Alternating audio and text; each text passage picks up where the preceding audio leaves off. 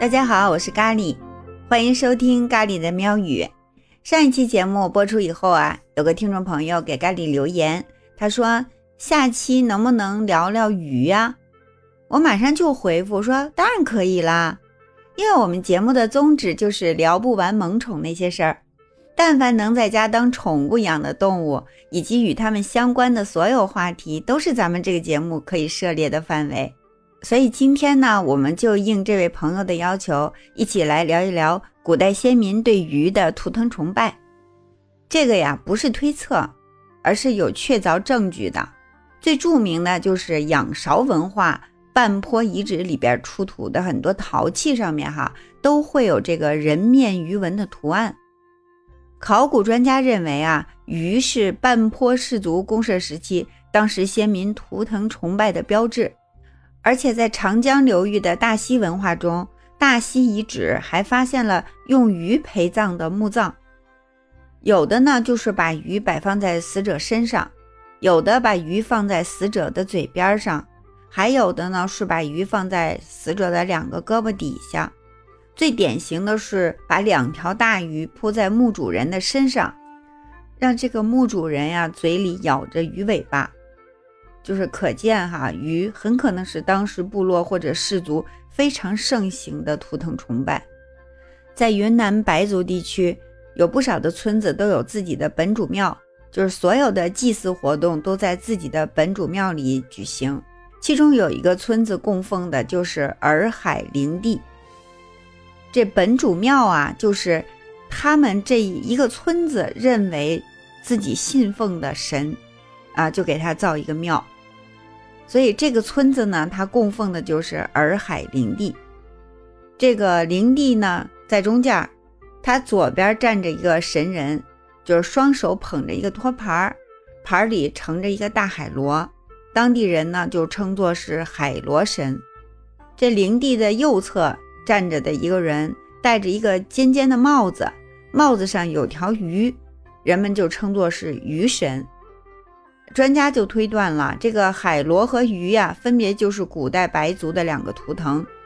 海螺神和鱼神呢，就是从这两个图腾演变而来的。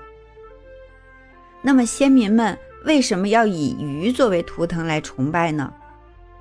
这得说是在远古时代，食物来源极其匮乏，鱼呢是曾经有一部分先民们哈国府充饥的主要食物来源。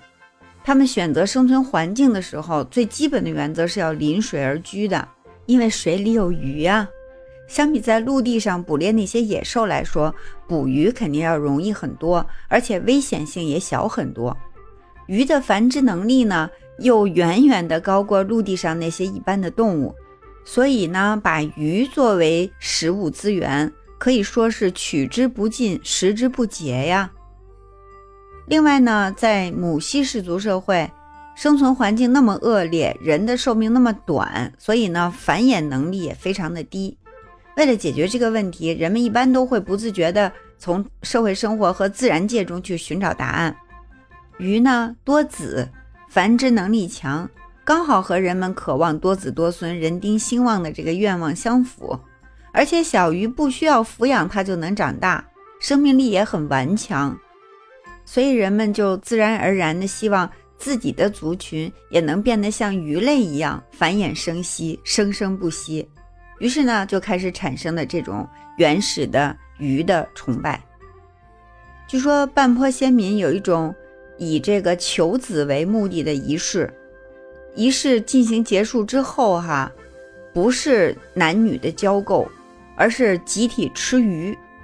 他们认为把鱼吃下肚子。就可以获得和鱼一样旺盛的繁殖能力，所以半坡还有其他的一些氏族就把鱼尊奉为图腾的始祖神，实际上也是一种生殖崇拜。这个就像我们上一期讲到的一样，古埃及崇拜猫神，希望它护佑女性，给女性力量，其实也是有生殖崇拜的味道的。在人类文明的蒙昧时期，生存繁衍是第一要务。所以很多的图腾崇拜其实就是生殖崇拜。那么鱼这种动物是怎么从人类的食物逐渐变成了观赏鱼，进入到人们的生活呢？这个得从东汉时期佛教传入我国开始说起。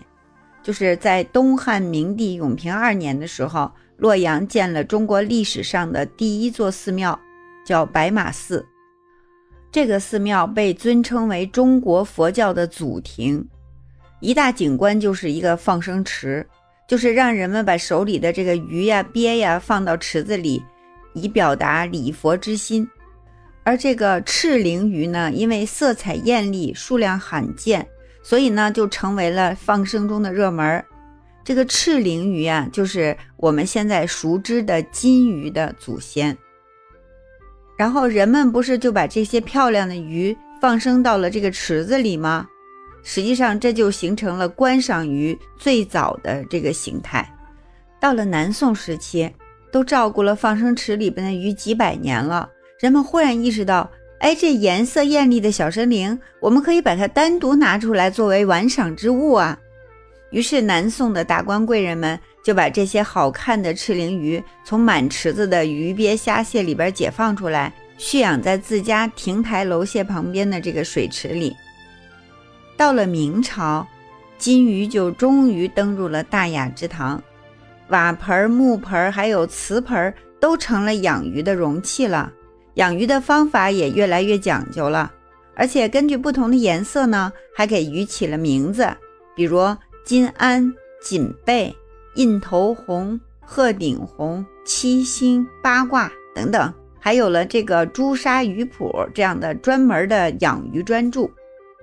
到了清代，清朝人李斗，他在《扬州画船录》里边就记载说：“上等选充金鱼供，次之游人多买为土仪，其余则用白粉盆养之，令园丁育于市。”就是翻译过来是说，啊，上等的金鱼呢是要供奉给朝廷的，呃，一般的呢就作为这个纪念品哈，土特产似的就可以送人了。